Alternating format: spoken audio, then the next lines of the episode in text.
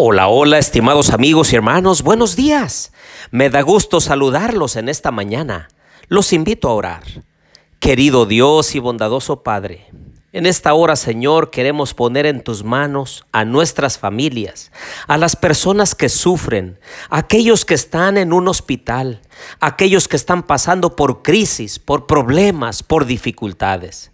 Sé tú con ellos, Señor, te lo imploramos. También queremos pedirte que nos ayudes en nuestro estudio de la Biblia en esta hora. Lo pedimos en el nombre de Jesús. Amén.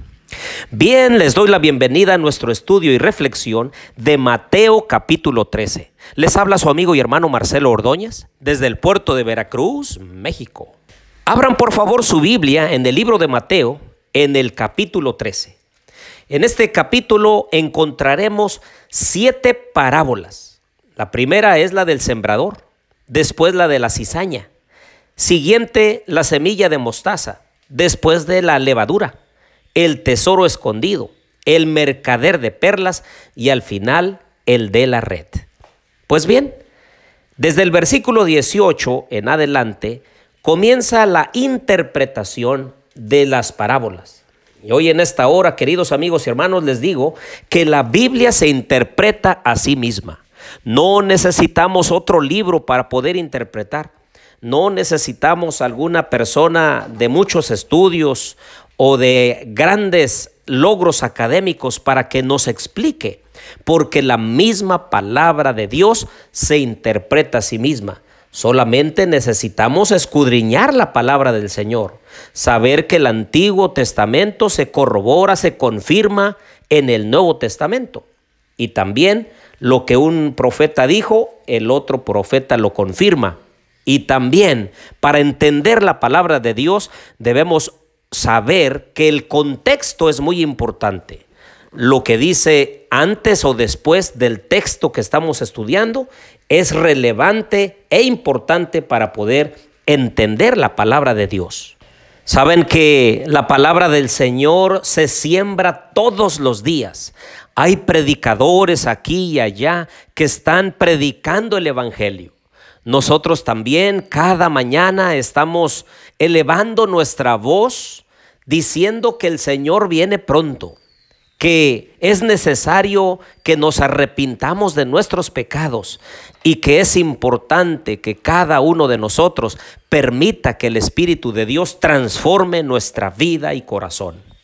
Pues bien, aquella persona que oye el mensaje del Señor, pero no lo entiende o no lo quiere entender, viene el malo y arrebata lo que fue sembrado en su corazón. Y este es el que fue sembrado junto al camino. El que fue sembrado en pedregales, este es el que oye la palabra y al momento lo recibe con gozo, pero no tiene raíz en sí porque es de corta duración pues al venir la aflicción o la persecución por causa de la palabra, luego tropieza y regresa al mismo lugar de donde salió. El que fue sembrado entre espinos, este es el que oye la palabra, pero el afán de este siglo y el engaño de las riquezas ahogan la palabra y se hace infructuosa.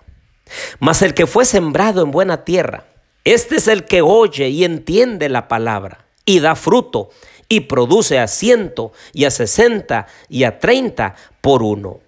Saben, queridos oyentes, que hay muchas personas que se bautizan. Hoy me estoy acordando de Mario, también me acuerdo de Lucio, aquellos que fueron bautizados en nuestra iglesia muy recientemente. Quiero decirles que Lucio ya está predicando el Evangelio. Lucio le está hablando a su familia del grande amor de Dios.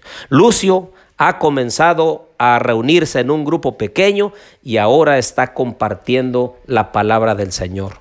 Y me dijo no hace muchos días, pastor, he tenido serias dificultades, he tenido tentaciones y unas luchas tremendas, me dijo. Pues bien, si persiste Lucio a hacer la voluntad de Dios, a mantenerse del lado del Señor, Él va a dar fruto para la gloria de Dios y veremos cómo su vida se transforma en una vida fructífera para bendición de muchos y transformación de su vida. En los siguientes versículos de este capítulo 13 encontrarás las siguientes parábolas y encontrarás en todas que son semejantes al reino de Dios. En la parábola de la cizaña se entiende que de Dios recibimos todo lo bueno y que las cosas tristes, desconcertantes, aflicciones, tristezas, enfermedad, lágrimas, separaciones, traiciones, todo eso viene del enemigo. Y en la parábola del tesoro escondido, del mercader de perlas, se nos enseña que el reino de los cielos es hallado y disfrutado por toda aquella persona que con sencillez, humildad de corazón, escuchan y entienden la palabra de Dios y son capaces de dejar todo, el mundo, sus caminos pecaminosos, todo aquello que los separa de Dios, con tal de conseguir y tener una relación estrecha con la persona salvación que es Cristo Jesús. Finalmente, de los versículos 55 al 58, se nos habla de cómo las personas que estaban escuchando el Evangelio de Jesús se escandalizaron. No escuchaban la palabra, estaban sus corazones cargados de prejuicios y decían, ¿no es este el hijo del carpintero? ¿No se llama su madre María y sus hermanos Jacobo, José, Simón y Judas? ¿No están todas sus hermanas con nosotros? ¿De dónde pues tiene éste todas estas cosas? Lo mismo harán muchos con cada uno de nosotros que tratamos de esparcir el Evangelio. Y pueden decir las personas, ¿y este qué me puede enseñar? Pues nada, Realmente nosotros simplemente estamos compartiendo estos audios con la única finalidad de que cada uno de nosotros encontremos el camino que conduce a la vida eterna, que encontremos el gozo del Evangelio, que podamos gozar esta vida, pero un gozo real, no solo pasajero, no solo efímero, fugaz, sino duradero y eterno. En esta mañana yo quiero pedirle a Dios una bendición para ti, para que tú seas aquella persona cuyo corazón sea una buena tierra, que escuches la palabra de Dios, que te goces y que lleves fruto para la gloria de nuestro Dios. Oremos.